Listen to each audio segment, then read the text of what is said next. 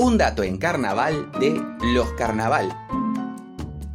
Cuando la burocracia casi mata a contrafarsa la murga de niños llamada El Firulete decidió salir en el concurso oficial del año 1987. En aquel momento quisieron inscribirse con su nombre y se lo impidieron porque era similar a un grupo que ya se había presentado. Amargura y bronca fue la reacción que se apoderó de ese grupo de jóvenes murguistas. Carlos Melgarejo, integrante de la murga, declaró, en nuestra cabeza de adolescentes, muchos teníamos 15 o 16 años, sentimos que en esa decisión el mundo se ponía en contra nuestra. Desde esa perspectiva nace el nuevo nombre contra farsa, una especie de reclamo general contra las injusticias. Si el carnaval era una farsa, de movida estaríamos en contra y pelearíamos. Presentaron todo lo requerido bajo ese nuevo nombre, como el formulario, las carpetas, las fotocopias de las cédulas de identidad, todo impecable en carpetitas, pero la funcionaria del servicio de festejos y espectáculos de la Intendencia les dijo que el plazo del registro había vencido el día anterior.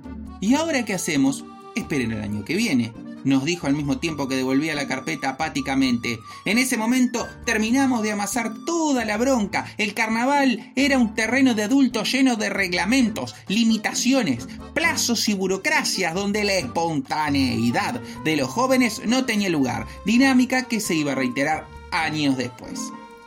En ese momento llega Enrique Cachete Espert a inscribir a los saltimanquis.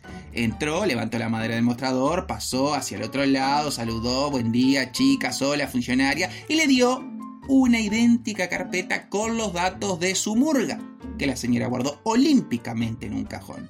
Ahí fue que explotamos, sin saber a ciencia cierta quién era el director de Saltimbanquis. Ante el barullo que se armó por el reclamo de los jóvenes, Esper consultó al grupo con un ¿quiénes son ustedes?